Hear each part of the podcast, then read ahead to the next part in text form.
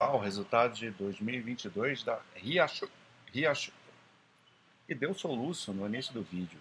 Vamos ver se a gente consegue fazer ele até o final. Riachuelo ou Guararapes, né? Que é o nome da empresa aí como, como é listada. Mas é que a Riachuelo é o principal segmento de varejo de moda. Vai ficar difícil com soluço, hein? Vamos tentar. Primeiro, ela apresenta aqui um ecossistema, que é uma coisa que, que é bastante interessante para o varejo hoje, hoje em dia, e é o que a gente espera que as empresas façam, né, para que elas sejam vencedoras aí no longo prazo.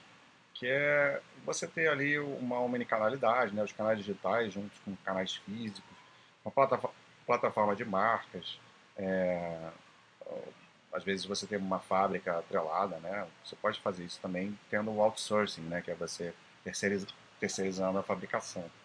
É, mas você também tendo ali parte do processo de distribuição, a logística, isso aqui é muito importantíssimo para você ter um, um operacional mais enxuto. Desculpe aí o soluço, gente, mas é, controlável. Ela ainda oferece serviços financeiros, que também é outra questão que vem acontecendo com, com frequência, fidelidade, enfim. Isso, as empresas de varejo hoje, elas precisam desenvolver um ecossistema para se diferenciarem de alguma maneira. A gente vê uh, que além da Riachuelo tem outras lojas aqui, né, ou, ou, ou, segmentos, né, como a, como a Carter's, a FunLab. FunLab eu não lembro o que é, mas enfim, é algo que não tem tanta relevância, né. A Midway, que é a parte financeira. Ainda tem a questão do shopping, do shopping lá, que tem uma parte pequena também. É...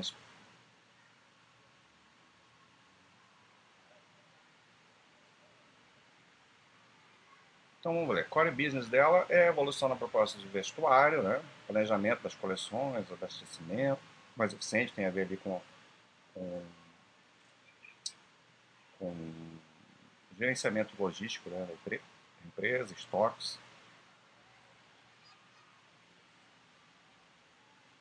Você saber fazer uma diversificação boa entre o que você fabrica e o que você vai terceirizar. O ecossistema integrado, como eu já, já falei, né, uma criação da marketplace. É, a forma da gestão aí da midway financeira, que já adianto, isso aqui foi trouxe problemas para o resultado esse ano. Visão geral, receita líquida 8,5 bi, crescimento de 17%. É, a parte de varejo foi muito boa, tá? Tem um bom desempenho de, de vendas. O SSS é, cresceu forte também. Aqui eles apontam o SSS do feminino de 20%, que é muito alto.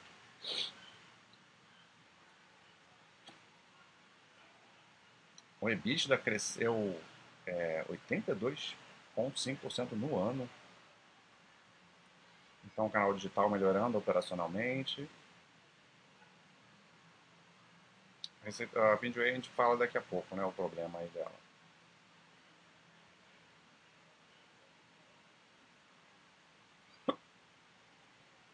Então, aí, receita líquida de mercadorias, né, que é a parte do varejo só, que vai, também não é só a Riachuelo, mas boa, boa parte é da, da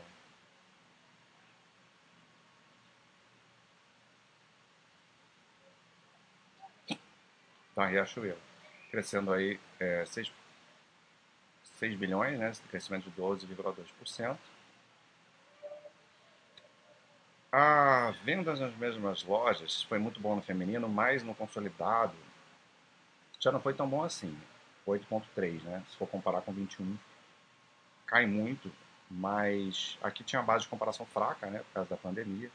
E isso aqui estando acima da inflação já é bom. Então, foi ok o SSS aí do consolidado. O feminino apresenta aí, eles destacam né, com maior resiliência, mesmo com um cenário macro complicado, que é, mulheres têm um poder de um, uma, um consumo maior aí, né? Mesmo em ambientes mais, cenário mais complicado, mantém ali um nível de consumo interessante de, de roupas, né? De, de varejo.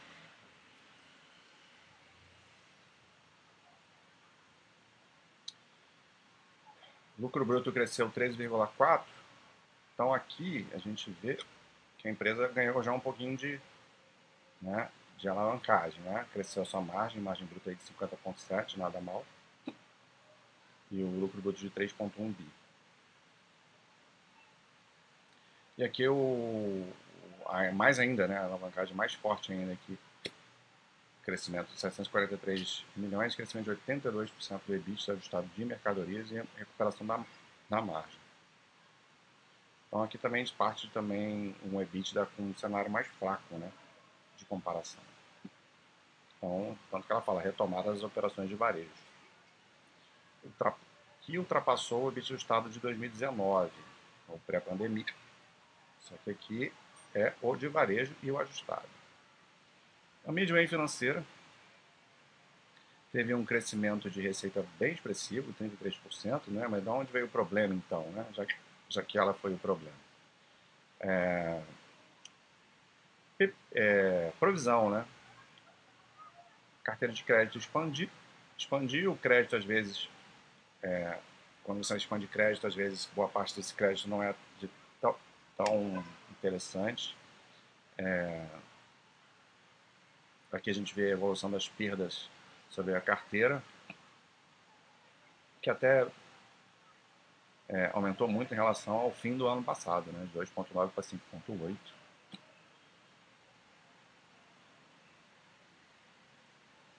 Aqui a inadimplência, acima de 90 dias dos cartões está em 15,6, também aumentou em relação ao, ao ano, ano, anterior. Tinha dado uma boa melhorada né, e voltou, voltou a complicar e o empréstimo pessoal, então, mais, mais ainda, né? Terminou um ano aí pesado. Então, tem que fazer. Na verdade, eles já estão fazendo isso, né? Estão retomando aí uma, uma política mais assertiva aí da sua carteira de crédito, por conta do cenário que não é, é desafiador, né? Com alta taxa de juros, poder de consumo cai, inflação alta, tudo isso afeta e, e gera esse problema aí na, na adimplência, né? No cartão e até de empréstimos mesmo. E aí a gente vê aqui claramente né, como que isso ofendeu o resultado. Né? Caiu de 425 milhões para 123. A financeira reflete o cenário de inadimplência e políticas mais restritivas na, na concessão de crédito. Depois, né? As políticas mais restritivas vêm depois.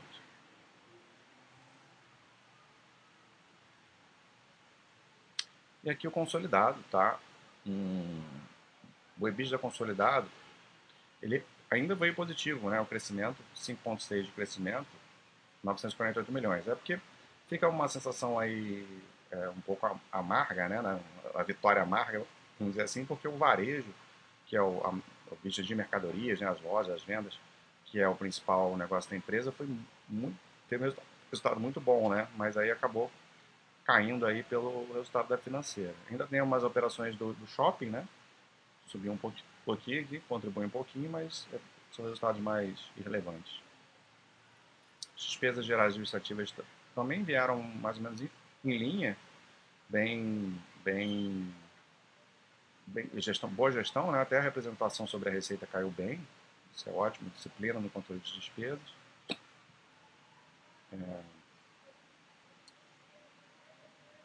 Aqui a parte de endividamento, oscilou aí ao longo do ano. E uma alavancagem de 1,7, ok. Nada demais aqui na estrutura de capital da empresa. Fluxo de caixa operacional foi bem forte aqui, ó. FC de operações 932 foi negativo em 21 e aqui bastante forte. E mesmo fluxo de caixa livre positivo aqui de 368 milhões. Então, pelo menos a geração de caixa foi muito boa. Né? Os estados, assim, se olhar pelo ponto de vista do core da empresa, que é o varejo, as mercadorias, foi um ano muito bom para Riachuelo. Né? É que aí tem que melhorar a estrutura aí de, de é, da medida financeira. Sim, esse, esse EBITDA tem a ver muito com, com provisões, né? não necessariamente é dinheiro perdido. Então, e a empresa parece que já está tomando as devidas é, resoluções, soluções para resolver esse problema da inadimplência que, que apertou um pouquinho. Investimentos 588 milhões em 22, em novas lojas principalmente, né? É uma empresa que vem, é, tem esse esquema parecido com a loja Renner, né? De abrir novas lojas, não, não no mesmo ritmo, mas nessa pegada. Nunca gostei muito da Riachuelo, agora, para ser sincero, tá? Olhando os resultados assim de longo prazo, acho que é uma empresa que oscila muito, não, não tem consistência nos resultados, é, apesar de ter apresentado um resultado interessante, mas as bases de comparações não são, não são muito fortes, né? Vamos ver aqui, a curva de receitas da empresa é interessante. Você vê receitas crescentes aí, tirando empresa de varejo, todas vão ter, ou quase todas, praticamente todas vão ter problemas na, em, 20, em 20 aqui, mas a receita cresceu muito aí no, nessa retomada.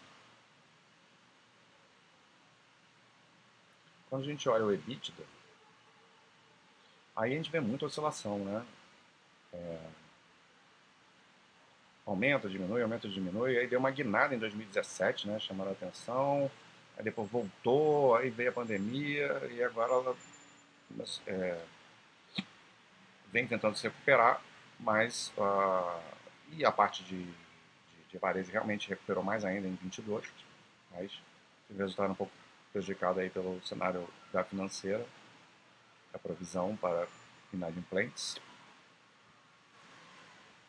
E o, lucro líquido deu uma pesada aqui, o, o, o, resultado financeiro, né? Os juros da dívida, que é uma alavancagem moderada, os juros aumentou bastante. Então, é uma curva de lucros também não muito animadora. Né?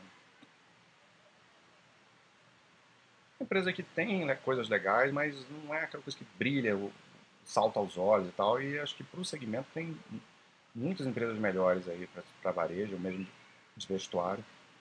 A própria lojas Renner, que seria aí o principal comparação, talvez. É, resultados muito mais consistentes. Né? Em alavancagem de pesando um pouco mais aí nos últimos anos, ela que tinha uma estrutura de capital bem mais enxuta anterior, anteriormente. Se tem algo que foi realmente muito positivo foi a geração de caixa, excelente. Vamos ver aqui como é que está o retorno. É, é essa coisa que eu falei dos números oscilando, né? No longo prazo aqui até que, tirando os mais recentes, é, não é nada consistente, né? Médio, curto, médio prazo, péssimo retorno. É, e mesmo em períodos mais longos, assim, né, é, não dá para animar muito com a empresa não, tá? Até, até, hoje ela não se provou aí muito tempo no mercado.